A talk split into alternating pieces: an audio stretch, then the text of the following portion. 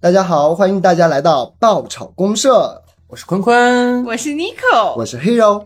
那么今天的标题啊，大家看了肯定都会知道，我们会以神话为主题，然后我们去开展去进行一个盘点。哦，对，因为在我们的身边中的话，我们多多少少也会听到一些，比如说西方的神话，啊嗯印度的神话，啊嗯，但是离我们最近的还是中国的神话了。对，嗯，要包括我们从小时候看的一些什么《西游记》啊等等，七仙女，儿，但是《红楼梦》它也是一个神风话光故事，啊灿烂猪八戒， 对对对对，这类型的。嗯那么我们就以这个中国神话去开展，但是呢，呃，我们这个会分为三期，也会去讲一些西方的神话，还有印度类的神话。 东西比较多，大家慢慢听。对对对对嗯很多干货，是的。那我们这一期呢，就来盘点一下中国古代神话我们听过但却不了解的一些事情。 嗯嗯，就是和影视剧里面可能会有一些不一样的内容。嗯，对。那我这边想问一下 n i c o 和坤坤，你们知道神和仙之间的一个区别是什么吗？就是神有官职，神是公务员儿，神是当官儿的，神是有编制的。那 n i c o 你觉得呢？我我觉得，嗯，他们为什么会统称为神仙？神和仙之间的区别是什么？其实我对这个没概念，我一直以为神仙就是同一个，就是就神有一仙些是一个法完整律的嘛，词对，是一个完整的词汇，就是同一个，你叫什么职称？对，就同一个呃属性吧，都是会飞的那些。哦，对，就是那种踩着一把剑满天乱窜，嗯 对其实呢，我们说踩了一把剑满天乱飞的那些，他们是仙，但他们不是神。神就像坤坤说的，他们是有那个有官职职的对公务员他们你是看公务员儿，嗯，是的，天那什么天庭公务员儿，其实他们的之间区别有很多啊。那比如说神呢，他是先天自然成为的神，他没有谁孕育出了他，天寿对，它是自然去形成的。哦哇这个被统称之为神。还有呢，神和仙之间的含义也是不一样的，它们区别呢就是，呃，由天而人的是神，啊，由人而天的是仙。但是当中呢，人和鬼是分开的啊，人鬼去修炼的话，他们是不归为就是神和仙之类的。在我的印象里面，就是仙就是最上层，人就是中间，然后那个鬼嗯鬼就是是最下下层，层对，就地下对室那种。那应该是我们小时候会有一个叫做人呃仙什么三剑传说，啊，对对对对对对，天地人嘛，对，他们讲的，啊对对对对是对类似于这样的，嗯。那然后呢，呃，就是坤坤刚才说到的，神呢，他是在天上固有一定的职位的，他是一个统治者，啊，就是现在就我是们公的务 leader，员啊，就是对 leader。政府机构嗯嗯、嗯政那府么机仙关，啊呢，就是三方，三方，对，就是三方外包啊嗯，可以这样去理解。那么神的力量也是天生的，而仙的力量是需要后天去修炼炼的。中间，哦，比如说那种什么动物成精啊，那算动吗成动精物它是不成归精为神仙之类，虽然它修成正道，但它不是神他仙，是妖，怪，它是哦大仙儿，它是大仙儿。 哦，对呃，其实最大的区别就是神是需要去经过转世投胎的，死要了以后， 渡劫是吗？对你死算吗嗯了以后，渡劫也算，死了以后你才能被封为神。哦，就比如说我们看到就过肉的，体就是已经灵舍弃了，对，是就吧灵体，就是一个灵体，啊，看就比如说我们看到 的《封神榜》，对对对《封神榜》最后封为神位的全部都是已经死掉的人。啊为什么姜子牙最后他没有成神？哦，因为他他只是能活成着为一的，个仙，他只能对再怎么努力，他只能去修为仙，而不能成为神。因为他是人，对，看来对看来成为神还是需要还有一舍弃一点些东西的。大家都是特别清楚，但是没有呃，就是我们没有一个常识会去随便的去理解，我们知道就知嗯对道。对对对对，妈对祖她是死后，她死之前叫默娘，死了之后被分为了海神，啊，所以她是神位。神呢，就是你会对发现对他们就的像之前说的那个那个精卫，经纬他也天法，是死了之后变成了一只鸟，然后才是那什么的，这个属性有不一样了。她是呃炎帝的女儿，对她，本身就带着神的属性在那身上。那他是不是就是天生的？她是天生的神力，但是她嗯是因为了种种一些原因，哦想要去对满足那个执念，最终成为了那样。所以他在现代生活当中看见一个水杯都给你往脸上石子儿。对对对对对，那是乌鸦，宝贝，哦那是乌鸦喝水的故事。 呃，那这边 Nico，你可以讲一下你针对于我们这次中国神话故事这方面的一些内容。啊，我有收集到一些素材啊，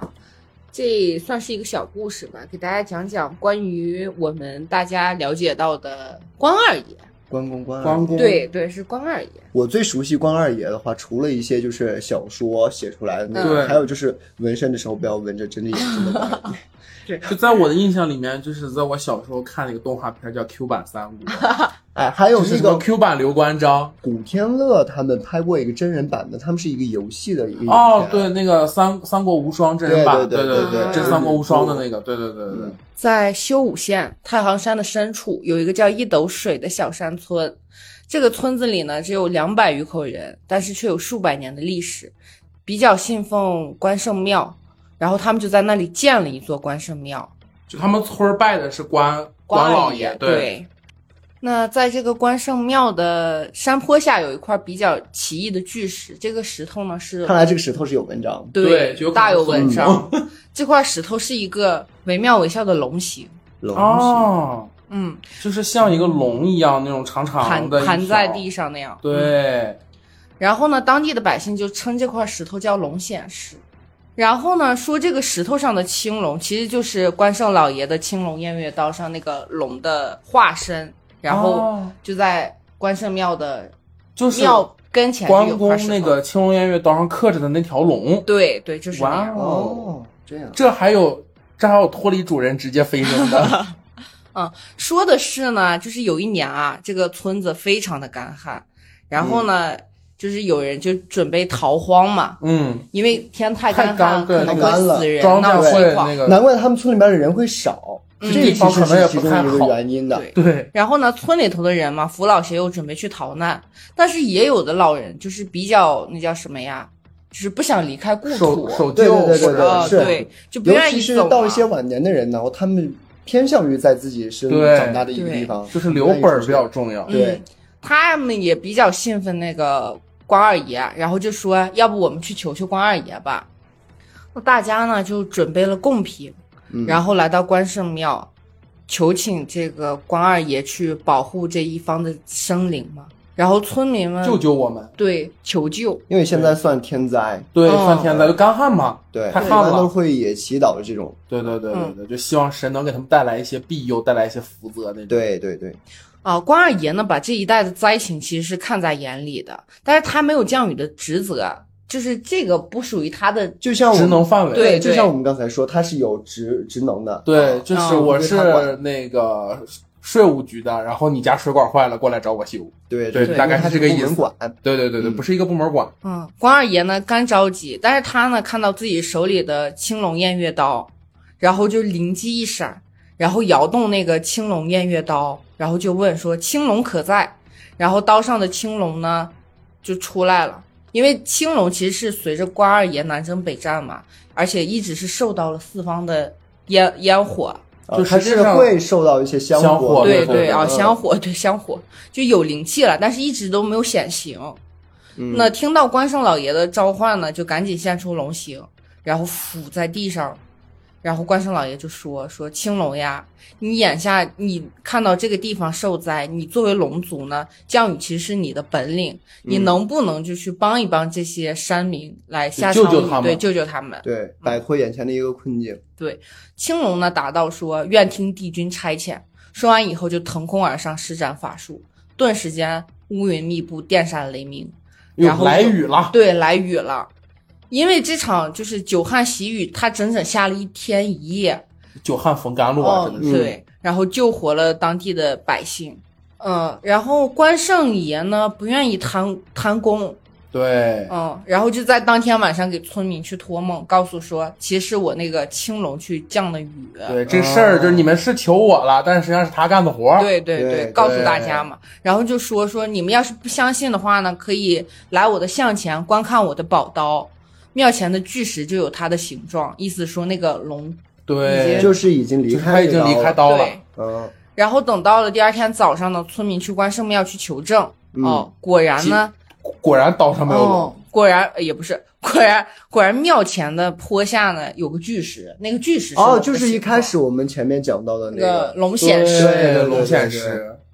哦，是因为显灵了，所以叫龙对显。哦然最后后这样去想的话，感觉它名字都是 有一些伏嗯笔在里边。等大家去那个大殿再去看的话呢，关老爷的大刀上就没有青龙了嘛。所以呢，此后嘛，这个斗水村的关圣庙虽然是说有经过多次的重修，但是关老爷的大刀上不会再画青龙。但是哦这个青龙还是会在下面嘛，他会就另它是外像去供奉对吧，嗯，另外供另外奉，去供另外奉去吧供奉，因为关老爷他那个那个那个刀上已经没有龙了嘛。对，哦但。这个故事我还真没有听说对，过，我也没有听说过，对这这个个哦比较冷门的一个，对比较冷门，比较冷门。嗯，那我这一块儿的话呢，就是先跟大家，就是先提问一下大家，嗯你们有没有知道一个就是中国古代传说中，当然我讲的这个是神兽啊，就是嗯，是哪个神兽是最博学的？博哦，我学，知道是龙的第几个孩子，就是在是比正指，它就是正指的那个哦上面正指，它是上头最那个渊博的，是龙的第几个孩子？除了哦那这个我之忘记了外，但是这个是就是我从就我搜索资料的时候从《山海经》上看到的，嗯，这个是什么呢？它叫白泽，白泽，白对，泽就是白色的白，沼泽的泽，嗯白泽这个很多影视剧当中都会有对对，提比到啊如说像我们就是这段时间国潮非常火的一个动漫叫《非人哉》，嗯然后里面就有一个白泽的形象，就是个温文尔雅的男子，然后每天被逼着写小说，最爱吃小浣熊干脆面，把它博学这个特点发挥到极致。对，就每天写小说。白泽的话呢，这个名字的非常的好听，而且就是听起来感觉很神秘，就是你不知道他是个干啥的。嗯，嗯，你说你像饕餮，那一就知道是对，吃那一看就跟对吃对有对关系，对吧？你看是貔貅就跟钱有关系，嗯对，对你比如说像什么玄武、朱雀、白虎、青龙这种，一说听就是四大神兽。嗯对四什么镇守四方的神兽什么的。对，那这个白泽这个名字听起来就是你不知道它是干啥的。对，那实际上的话呢，感觉人要是起这个名儿也挺好听挺的，好听的，其实这个挺好对这听个的。白泽这个名字真的嗯比囚牛好听一些。对，它的这个从古代传说里面去说的，啊，就是它有通晓世事的能力，就理解能力特别强。对理解能力特别强，而且还有一个上就知是天文下知地理，，对他可以昭示这个明君的功德，他能一眼看出来这个人是是不是一个明君，哦，对你干没干过坏事儿，他都你干没干过坏事，你未来会不会干坏事，他都是能感知知到的。知道的。对，而且还有一个呢，就是说他实际上也是代表着一种叫祥瑞，啊和麒麟的那个很像。后面我们会有说到，其实它也是麒麟，它是白麒麟，它是一只哦白色泽的是白麒麟，对，，它是一只白色的麒麟。那比较稀有，对，能识别天下一万种的精怪，并向皇帝言说。自古至今来说，白泽这个神兽，它都是被认为可以驱邪避灾的。而且知识还比较渊博，哦对，知识懂得比较很渊博，多就特别的聪慧，特别的机敏。我好像是只要是任何神兽都会有驱邪避灾的这种特殊的就技能在，多少都会有点对避灾的技能，但避的不一定是啥灾。嗯对，但这个就是比较普面儿，就是可能避的很多。嗯嗯那么自古至今啊，它的这个形象其实很多变。嗯，有的说呢是它的形象是叫人面羊身形，就是长着一张人脸，身子是羊。哦哦，还有说呢是麒麟型的，就像我刚才说的，是一只白色的麒麟对。但是现在普遍大家认为都是像白色的麒麟，但是然后麒麟的话，它是会有鳞片在身上的。对有鬃毛和鳞片。对，对还有一种说法呢，说它是像狮子，就像咱们那个镇宅用的那种石狮子，就是那种造型，它是那种造型，但它是白色的。哦，对后面那两个听起来比较威武，更像是神兽。对，前面说羊身像个怪物，有点奇怪。嗯，呃，首先跟大家说一下它的档案啊，这块我搜的这个资料还挺有意思。姓名白泽，能力能够识别天下的群妖，并且说出它们的名字和特征。原型不详，主要说是有这个人面羊身、麒麟形或者狮子形。它的出处呢叫瑞应图，哦，哦，它最开始的出处呢叫瑞应图，它呢就是说，在我们普世的理解范围内啊，就是像咱们那个看的那个动漫里面说，嗯，嗯，就是白泽会用他自己的形象去做抱枕，哦，然后把这个抱枕就是就是，比如他把这个抱枕送给你，然后就是今天你买彩票都能中奖，哦，哦，就等于赐福。对 我对想对要对对我想对对对， 要这是一个赐福的状态。 而且还有一个的话呢，就是说最有名的瑞兽，除了龙凤和麒麟，就是白泽。哦，所以他比较厉害是吧？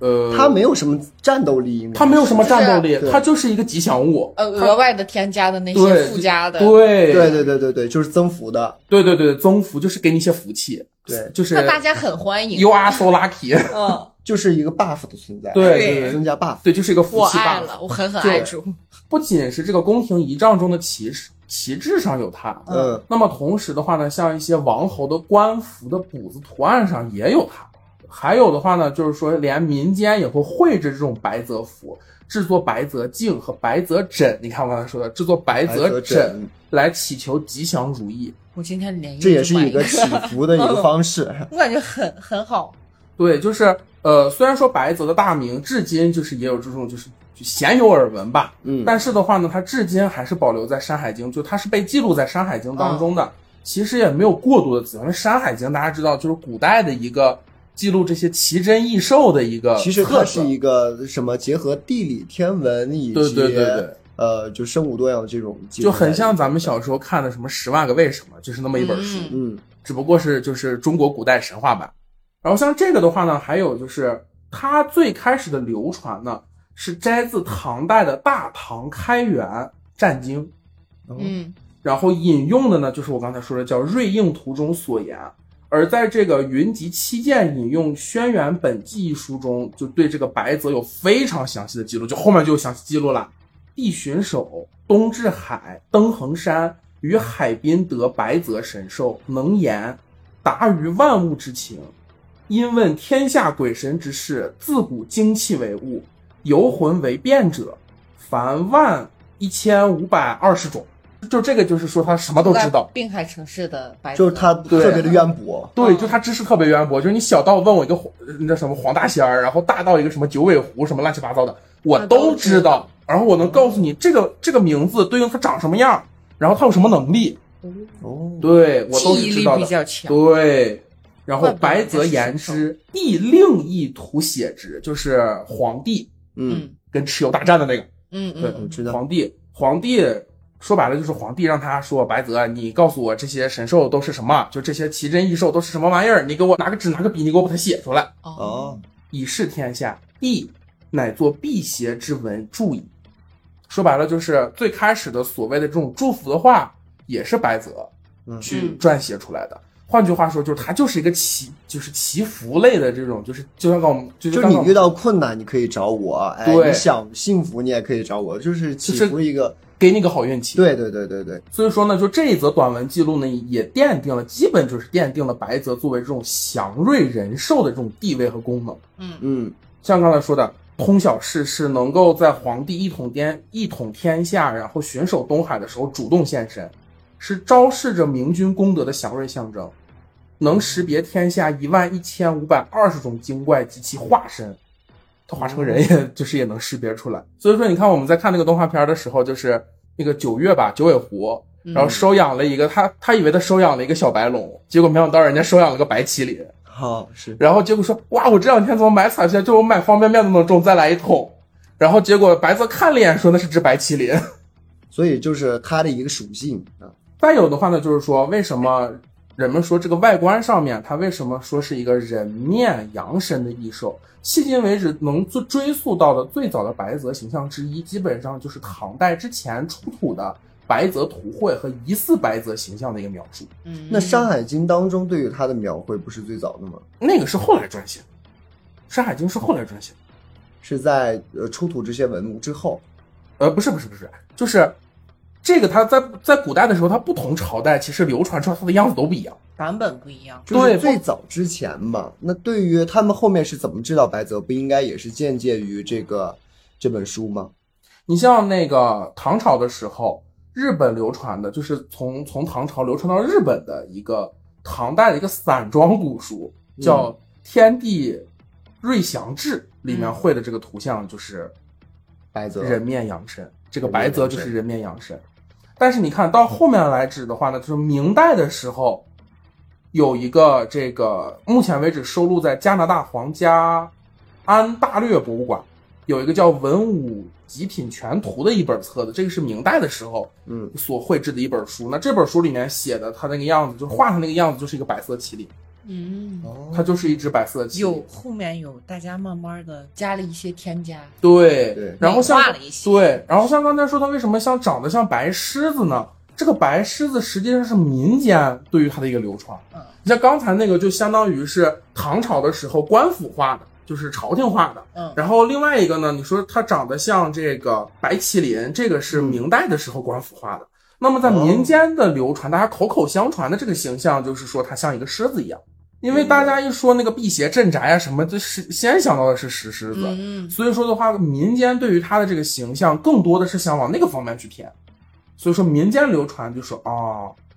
百兽之王辟邪祥瑞，然后就把它弄成一个白色的狮子，嗯放到门口，对，辟邪的一个。然后还有的话呢，就是在《西游记》里面其实也有写这个，八十九回中呢，便有白泽同、黄狮、雪狮、柔狮，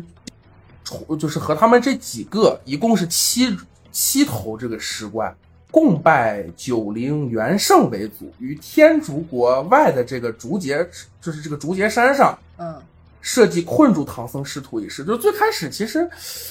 西游记》里面写的它也不是什么好东西，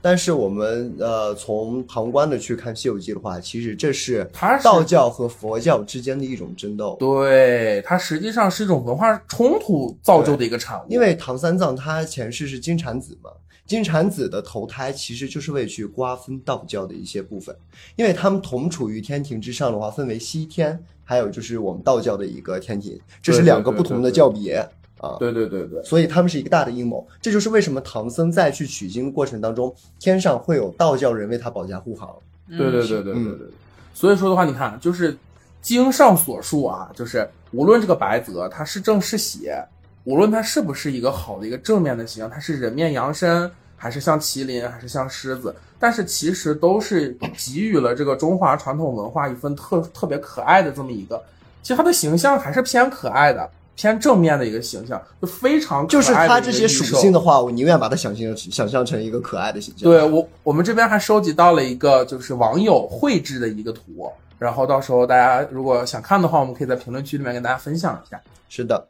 同时的话呢，你像这个也为后人留下了一笔非常丰富的精神财富。其实这个东西真的是先人给咱们留下的东西，传统文化对传统文化的一个一个一个体现吧，我觉得。传承对。体对，现，嗯，刚刚二位讲到呢，无论是关二爷还是神兽白泽，嗯其实他们在我们的远古神话当中都是不存在的。真正的对远古神话，第一位始祖是盘古，哦第二开位是天开女天娲辟地，对，女娲造人，在我们啊远古的神话故事当中，我们就是一个混沌，是盘古开天辟地，然后分为了天地之间，然后以他的身躯造了万灵，然后再由女娲去创造了我们的人类，啊这是始祖，对，是是我这突样然的。想就说一是个问文题。化起源，对对神对话对起对源对应该是女娲娘娘捏我的时候是不是手抖 啊？哎，说到这个女娲呢，往后今天会给大家带来一个大家比较喜欢，就是我们中国古代的十二大女神啊，这一说法，十哇二位女神。这个想听，这个想听，想听，想听。第一位呢，就是我们人类的始祖，就是女娲。嗯她呢，呃，是创世女神，因为按照我们的传说来讲的话，是她创造了人类。对她是她是呃，先捏出了一个男人，对然，后用肋骨变成了一个女人。嗯所以说，男人比女人少了一根肋骨，是这样的一个传说。啊，那还有一个名字呢，它叫娲皇，哇嗯而且它还有一个名字叫做女英，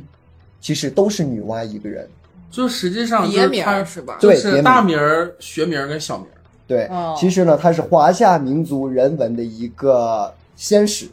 对，呃，我们追溯到之前的话，因为我们有呃很早很早，我记得我在初中还是小学那会儿看过一个电视剧，就是讲的女娲和伏羲之间的故事，他们创造了人，啊他们去补天。对，第二位王母娘娘，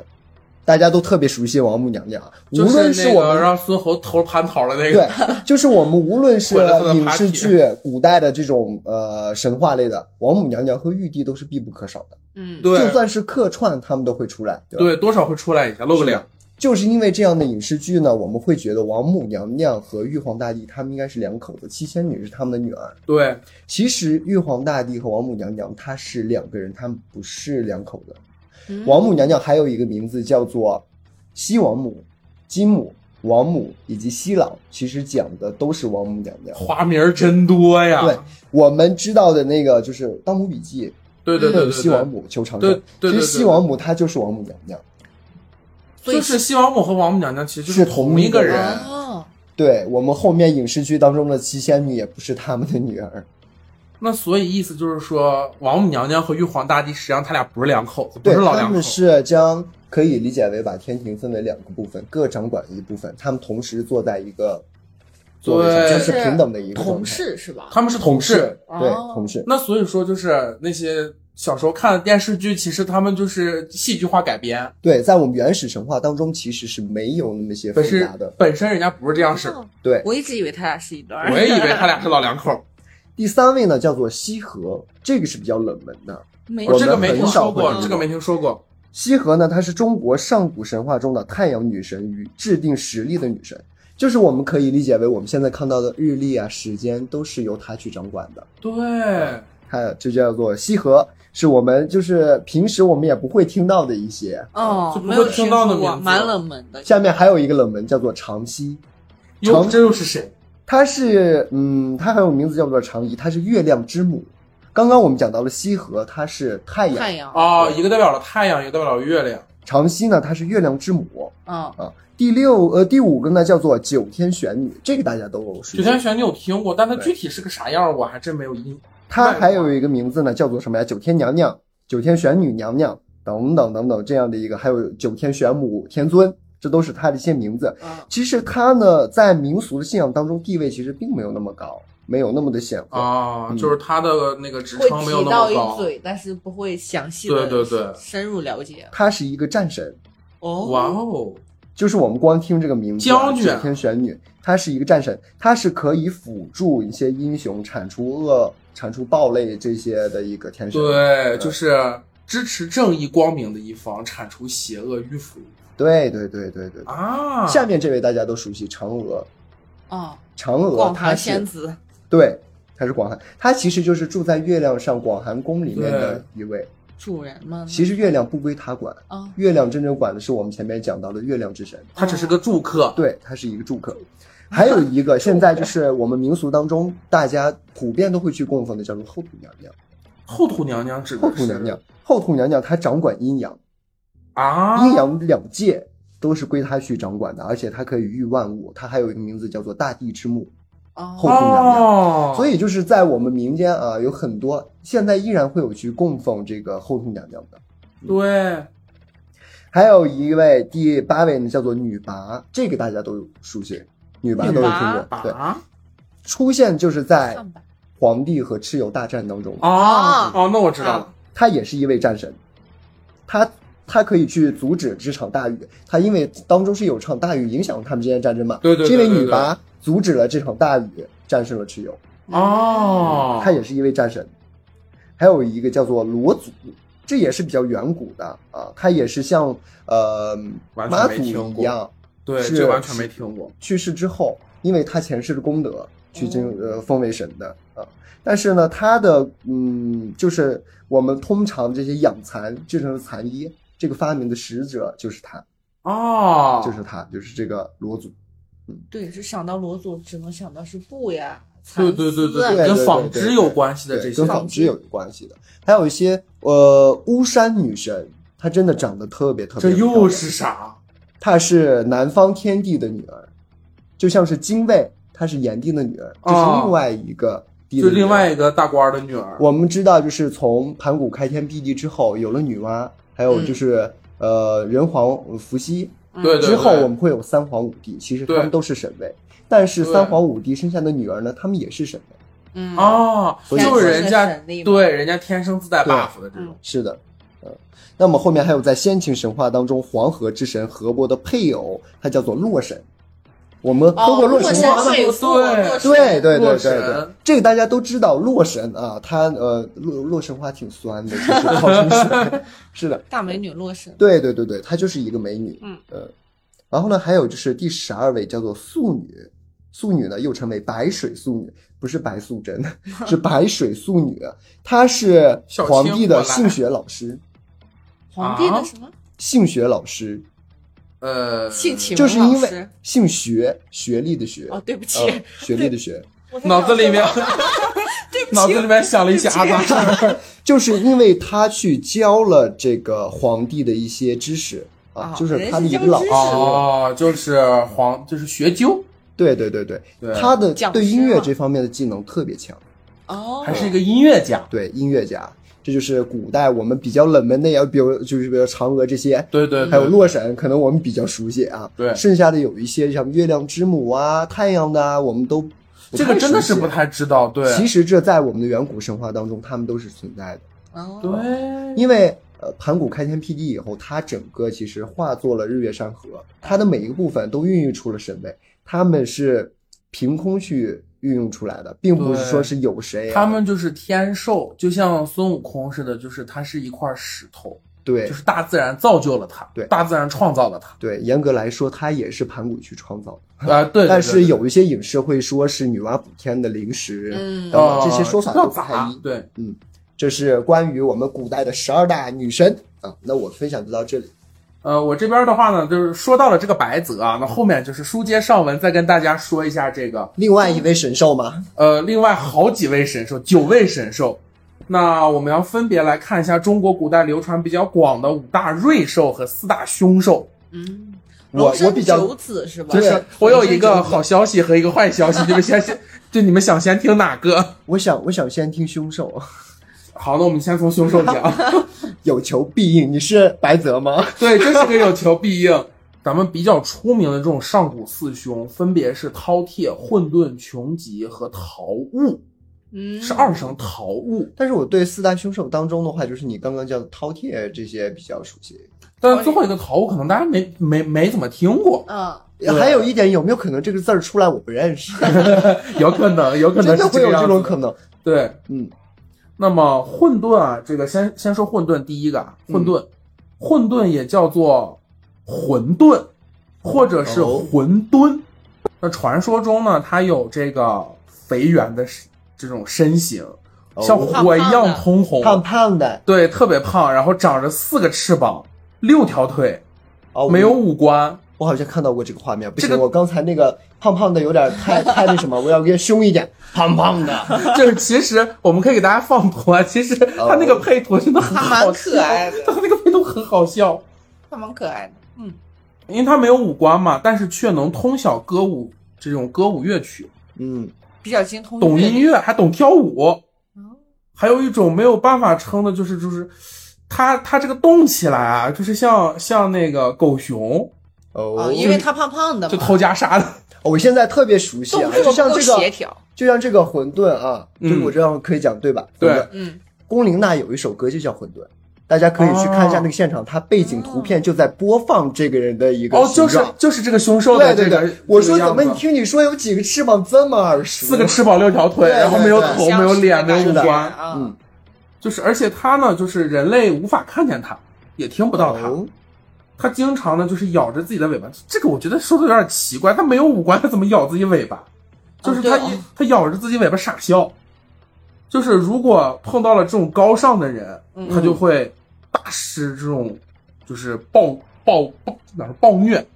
就他会欺负这个生人。气但是如果说遇到了恶人，嗯混沌就会听他的指挥，哦他欺负我怪好人，不得凶兽啊对他听坏人的话，他能感知到恶意，且他只听从有恶意的人的话。难怪它是个凶兽啊，对，不分好赖。对，就不分好赖，不，他分好赖，他他只只喜帮欢赖，坏的，他只喜欢赖，哦哦，他喜欢听坏人的话。对他就是单纯的恶，那今天我能玩 cosplay 吗？我就想， 他没有 脸哎，哦，sorry， 而且他还咬着尾巴傻笑哎。 那说完这个长得比较抽象的，后面给大家讲个帅的，饕餮。哇，那么饕餮传说中是轩辕皇帝大战蚩尤的时候，哦，这个蚩尤被斩，其手落地化为饕餮，就是说，实际上饕餮是蚩尤的头变的，嗯就是他本蚩尤身的就是怨一念。个邪恶的化身，是吧？对，就是蚩尤的怨念。嗯山海经》北山经》里面有云：“勾吴之山，其上多玉，其下多铜，有兽焉。嗯其状如羊身人面，其目在腋下，虎齿人爪，其音如婴儿。哦，我他这吃个人熟悉了，”就是他的眼睛是在两个胳膊肘下，对两就个腋是下，嘎吱窝下对面对是这个眼睛，嗯，然后呢，它的这个牙齿呢像老虎，比较剑齿虎冲啊，对，然后它的手像人人的手，它的爪子是和人是一样的，和人手是一样的。哦嗯然后它的这个是羊的身体，嗯，嗯，人的脸，那人脸配虎齿，有点恐怖谷。他的声，对他他他实际上是有点恐怖的，而且他声音还像婴儿。对他的他其实我听说过一个故事，就是他声音像婴儿是为了勾引人过来，然后把他吃对掉。名曰报号是食人，他吃人。嗯，对对对对，有听说过这个这说法。里的报号指其实就是饕餮，《嗯嗯，神异经》《西荒经》里面有云：“饕餮寿命身如牛，人面目在腋下，食人。”就是所有的这个这个这个这个描述传说里面，对嗯描述里面都是他他吃人，对对对对，好所以吓人被定为了四大凶手之一。对他被定为了这个四大凶手之一。嗯那么接下来呢，给大家继续分享一个第三位啊，嗯第三位长得也很帅，叫穷奇，穷奇这个太耳熟了，很多仙侠剧当中他们都会大战穷奇。对，都会大战穷奇。《山海经·北山经》有云：“右西二百六十里，曰封山，其上有兽焉，其状如牛，魏毛。”这个魏就是刺猬的魏，嗯，名曰穷奇。身上有刺猬的毛，呃，就是就可以描述它的毛特别粗，尖锐，对尖锐，哦就是它长得牛的身子，它的毛就像刺猬的刺一样。哦，哦然后呢，它的声音就像那个狗叫，像狗狗吠的那样对对对，犬吠的声音嗯吃人，也吃人，它也吃人。但凡这是部凶手分都这吃部人。分没有讲到说它是什么的化身呀，比如说没说没说它的出哦处，但是穷奇在我们古代的这个寓意里面啊，嗯就是人们拿穷奇作为一个形容词的时候，一般指的就是这种背信弃义的人，哦小人对，指的是小人，哦，少好事，有不才子，毁信恶忠，重事恶言，天下畏呃天下畏之穷奇。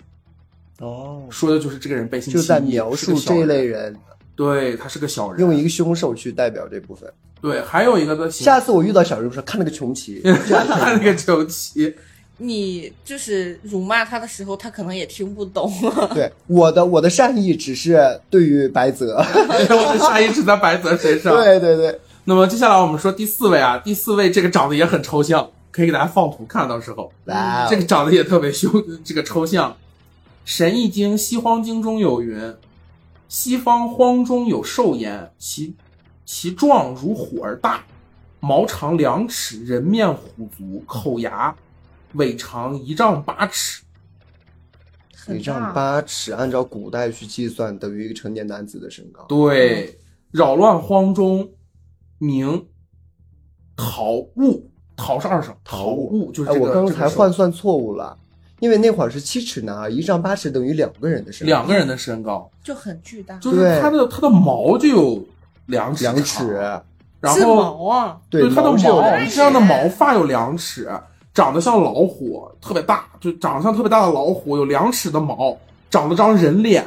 嗯，然后它的这个脚是像老虎的足，然后嘴里面也有獠牙，然后尾巴长这个一一一丈八尺，尾巴长一丈八尺，对尾巴就是两个成年男子的对身对高对对对，毛长两尺，妈呀！是那我这边再猜一下，他喜欢吃人，啊这个倒是也没说，但我感觉这样形容下去的话，很可能啦。对哎呀、它这个这个这个它作为一个形容词，我已经克鲁苏了，对，突然一下丧那对个丧职狂掉是啊就吧？感觉他真的好大，我就好害怕。就是在这个古代，就是大家在作为一个形容词来比喻别人的时候，一般是来比喻这种顽固不化，而且态度特别不好的这种人，甚至可以说他的态度可以用这种凶恶的态度来形容的这种人。地痞流氓，哦，对，瑞相是有不才子，不可教训，不知化言，天下谓之逃物。啊，就不能说教。对，就是谁的话也不听，然后态度特别不好。用我们家乡话来讲，就是个门门儿，门儿哎，对对对对说的是就是那这样种的人，嗯，油盐不进是吧嗯不？识好赖。油盐不进，不识好赖，且这个人态度极其恶劣。啊，就是可能，比如说你好心劝他一下，他恶言相向，哦就这种人。明白明白。，对，嗯。那么说完了这个四大凶兽，那么接下来我们来说说好消息，说说这个五大瑞兽。嗯嗯，那么排名第一的，这个大家都知道，貔貅，啊，对，我们刚刚讲白泽的时候，对聚财，的是吧？对对，聚财的貔貅又名天鹿、辟邪，是中国古代神话中的一种神兽，嗯龙头马身鳞角，状如狮子，毛色是灰白的，会飞。嗯，麒麟是龙的第几子来着？这个我忘记了，对大家这个可以帮我们哎查一对，大家下可。以帮我们查一下。那么貔貅凶猛威武，它在天上呢是负责这个巡视工作的，哦，阻止这个妖魔鬼怪，锦衣卫，对，还有这个疾病、瘟疫的巡逻这个兵传输，呃，就是这种传染。嗯实际上，它就相当于是一个天天庭的锦衣卫，嗯，就是惩奸除恶，然后这是一个巡逻工作，然后它还可以管那个瘟疫疾病，嗯避免瘟疫疾病。哦是古代的瑞兽，有独角、双角之形。独角的话就被称为天鹿嘛，嗯就对是，哦所谓的天鹿，实际上就是指的一，它只有一个角。你们有没有听说过一个听说过一个说法啊？就是如果你买一个貔貅的话，左手戴是招财，对，右手戴是驱邪，对是辟邪，哦左进右出。，对对对对对，像像可能大家没看到啊，我手上戴着貔貅了， 邪气过重，戴在了右手右手 上。有没有一种可能是因为左手有表？ 就是在这个民间故事里面，人们一般形容它是什么呢？嘴特别大，嗯嗯，然后呢，就是吃得快嘛，就是揽财。那么这个哦财揽到肚子里面，肚子特别那圆西圆财，聚财，哎，对能吃是福吗？ 对，能吃是福。而且还有一个就是，咱们一般的这个貔貅的形象，其实就是它的肚子圆滚滚的，嗯就吃饱了。他吃不饱吧？对，它理论上是吃不饱，但是人们一般做它的形象的时候，都会做出那种肚子圆鼓鼓的这种，嗯，且它没有排泄器官，就是它没有只进不局出部，只进不出。对，它只进不出，揽财嘛，聚财。嗯对对对，对，就这么一个意思。所以说的话呢，就是在古代的时候，比如说有一些像这个，呃，银票局，就嗯，是就相当于古代的银行、嗯金融体系的，比如说还有像什么赌马的场所，然后还有这种这个形象，对他们的那个上面都会印这个形象。就不用说是银行等等之类了，就随便小店铺里边都能看到一个貔对，会貅。供貔貅，对，对招财，啊对是的招财引财。那么这个第一个就完了。第二个的话呢，跟大家说一下，第二个是龙，龙应该第一个讲龙的，你把他的孩子放在了第一位，有点不尊 重。哎呀，无所谓 啦，我我为我的儿子而骄傲。 龙呢，自古为中华民族的图腾，有地坐的寓意。嗯，在古时候的中国呢，头上有双角的称为龙，单角的称为蛟，五角的称为离。哦就是离进化是蛟，蛟进化是龙。哦，看他的修为啊明白明白。对，嗯古代时候呢，玉佩常有大小双龙，称称之为母子离。传说中龙生九品，分别是这个长子、次子、三子，就乱七八糟。这个这这这个太多了，到时候如果大家想看的话，我们可以给大家附到评论区里面，嗯包括刚才说的这个貔貅。嗯嗯它就它也是在里面的。那传说中的话呢，就是当年女娲用这个四足撑起了被共工撞塌的天空，因为龙龟好负重，寓意呢就是寓意的话就是帮人这个挡灾减那祸，就是其实就是一喜个欢背着背的那个儿子。对，就是消消灾。对说白了，龙的寓意就是保平安消灾。嗯嗯，那么在古代的话呢，同时还有这种吉祥的代表，也有还这种有权力的象征。，对神武力量卓越、长财的象征。嗯所以你看，帝王家一般都会用龙做为对图腾。嗯，而且他们是五爪龙，对，是太五爪子龙。是四爪，对，太子是四爪，然后对大臣里面像宰相这种就一级级往下走。对他们都不能用龙的，对，不能蛟，用他们一正般黄都是色。蛟。对。嗯那么第三个就是凤凰，哇，凤凰不是两个吗？凤是凤凰，凤是凤，凰是黄，对但是实际上在中国古代的这个传说中呢，他们等于是一个族群，嗯啊，他们寓意的是鸟中之王，哦就是掌管了天下所有的鸟类。百鸟之王，对，百鸟之王。有一首我们的民乐叫做《百鸟朝凤》，对，嗯就是指的百鸟朝拜凤凰，对，对，就是这个意思，也是古代最著名的这个吉祥鸟。十二生生肖里的鸡，它的原型其实就是凤凰。对，是的，对，凤凰的原本呢是属于阳性的，同时呢，在民间传说中，它也被称之为太阳鸟，太它也有从火众生的特性，和西方的不死鸟一样，故而又叫为火凤凰。哦对，有一个词叫做涅槃重生，对，涅嗯槃重生、其实就是指的凤凰在遭受了苦难之后是，可以在一场大火里面重生。浴那火么重生对，涅浴火槃重生、涅槃重生。对对对。嗯那么对同时，其实它跟龙是属于一对儿，它们两个是相对面，可以理解为反义词。嗯龙代表的是水，凤凰代表的是火。哦，就是其实也是古代的这个人民对于这种自然资源馈赠的一个神话的一个表现，具象化的一个表现。对对对，所以说的话呢，其实这个凤凰的样子啊，大家可以把鸡和这个那个孔雀，大家结合应一下该看到过那个金乌，对对对对对，啊哦金乌乌，其实你可以把它的头幻象成一只鸡，就变成凤凰了。哎，对对对对对对就大特别概像大概这样就是那个形象，是对，大概就是那个形象。像刚才说的，哎，凤是凤，凰是凰，为什么这么说呢？一般说龙凤呈祥，但实际上、凤是雄性，哦对，凤是雄，凰是雌，哦，就还有鸳鸯嘛，对，哦鸳和羊，鸳和羊其实也是一雄一雌嗯所以，其实我们看到鸳鸯成双对这些词都是代表了两个性别的对哦鸳鸯成双对的话，其实是两个雄性。对哦我们看到的其实只是两个鸳，不是两个羊。啊对，像龙凤呈祥，其实这个就是说的两个雄性，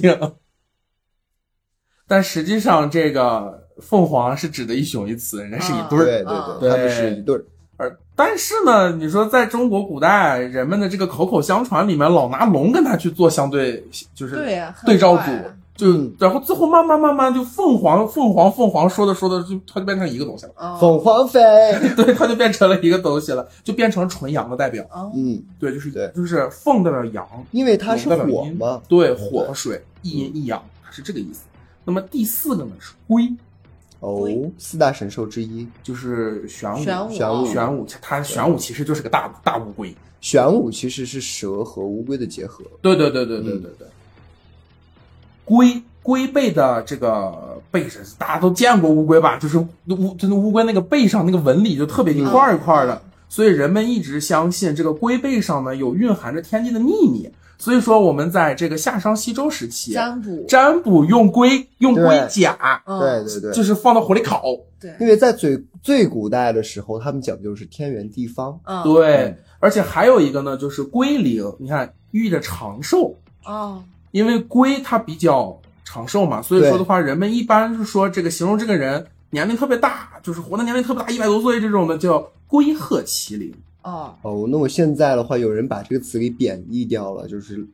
老乌龟 在骂人，对 对，但实际上人家寓意的是长这寿样对，。是长寿的意思。对，嗯，所以说呢，很多就是大家很多这种古代大家族，他们会用嗯这种乌龟的玉玉像，就是玉龟，嗯去作为一个镇宅、保平安、寓意的这个吉祥富贵的象征。嗯对，因为它寿命久，对，活得长。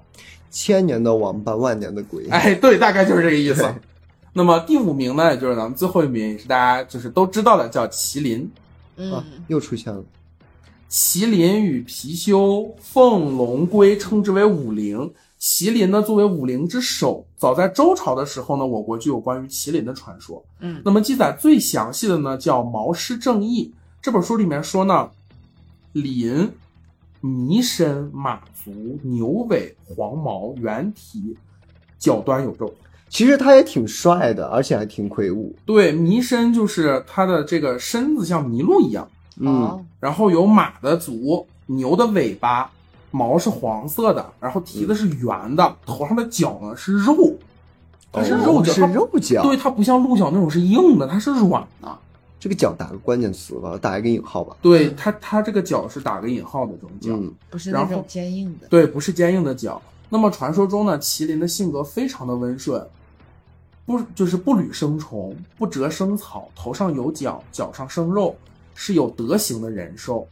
所以说，古代帝王都特别喜欢麒麟，嗯善良的神兽，对他们在比如说什么祭典呀、登基呀什么的时候，经常就会拿它去作为一个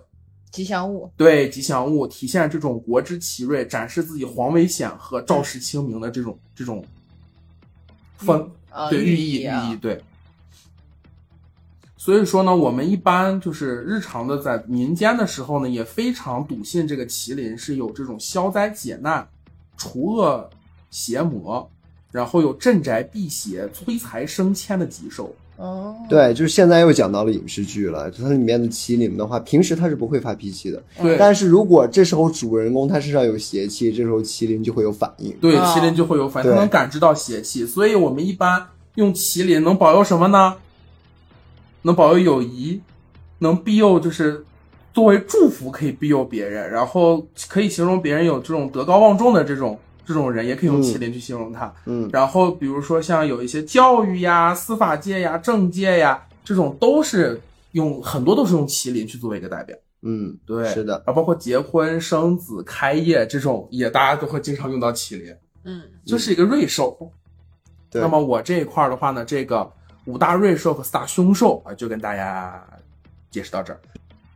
坤坤呢，其实讲到的是六大瑞兽和四大雄兽，因为前面的白泽也可以纳为这个享受的行列当中啊。其实嗯我做资料的时候还做了很多别的，比如说像什么年兽呀这一类的，我也有找。年你要讲年兽的话，我就过年了，我高低得放鞭 炮。对，嗯行，那我前面呢给大家讲到了我们的十二位女神，嗯可以真的称之为是十二大女神。对，但后面呢，我们会有讲到上古的十二大金仙，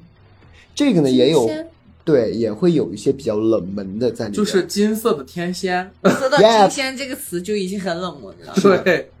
呃，第一位你们一点都不陌生，太上老君。哦，他白是胡子老头儿他是开天辟地之祖啊、啊，而且还是道教公认的始祖，对，这是太上老君。太上老君是炼丹的吗？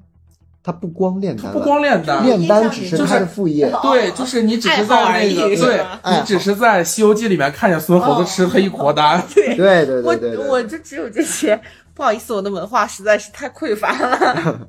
第二位大家也不陌生，叫做元始天尊，哦，这个这个经常听，这个经常听，这是道教里面去掌管主持天界的之祖。 哦，第三位呢叫做灵宝天尊，哦，这个没还有听一个过。名字叫做万道之祖。其实这个的话，大家应该比较熟悉，他是三清殿当中的其中一位。嗯，呃，